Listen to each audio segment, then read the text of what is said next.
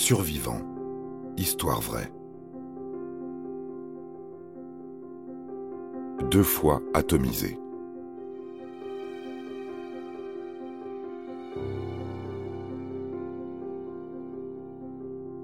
Depuis décembre 1941, le Japon et les États-Unis sont en guerre.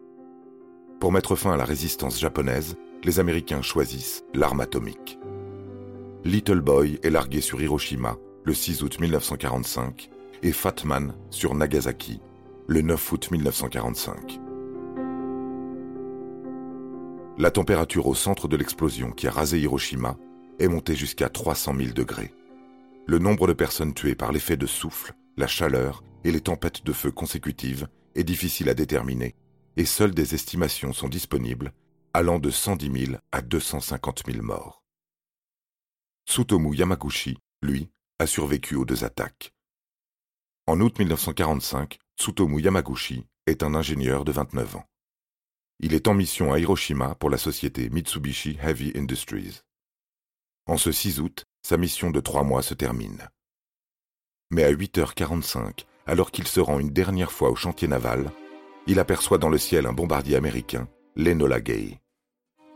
Depuis trois ans et demi, son pays est en guerre contre les États-Unis et Tsutomu Yamaguchi n'a que le temps de pressentir une catastrophe quand il voit que l'avion largue une bombe sur la ville. Il se trouve à 3 km de l'épicentre de la déflagration. Il se jette à terre avant que l'enfer ne se déchaîne. La ville vole en éclats, tout est pulvérisé, brûlé, détruit. Tsutomu est projeté en l'air par l'onde de choc et assourdi par l'explosion. Il s'évanouit.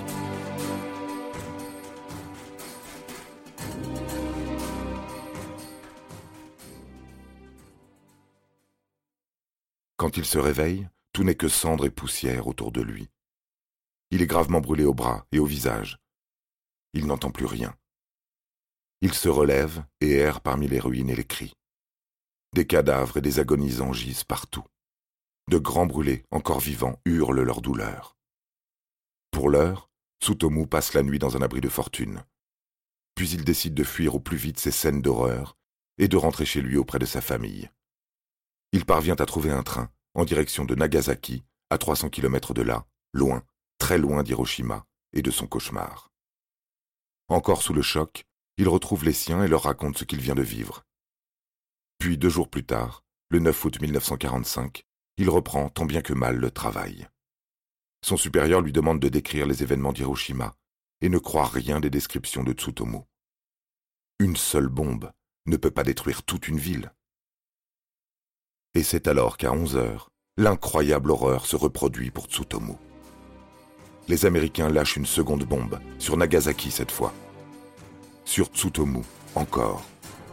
La bombe, encore plus puissante, rase la ville. Tsutomu, irradié pour la seconde fois, tente de retrouver sa famille. Quelques jours plus tard, il se met à perdre ses cheveux, à vomir, ses brûlures s'aggravent.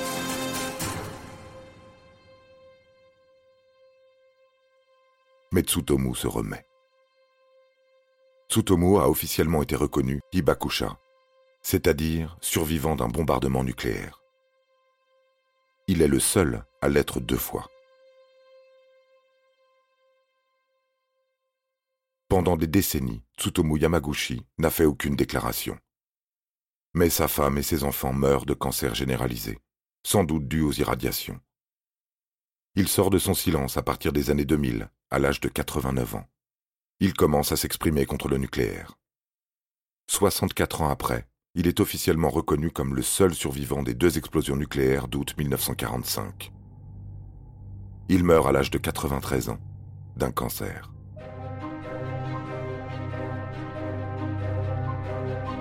Vous avez aimé cet épisode?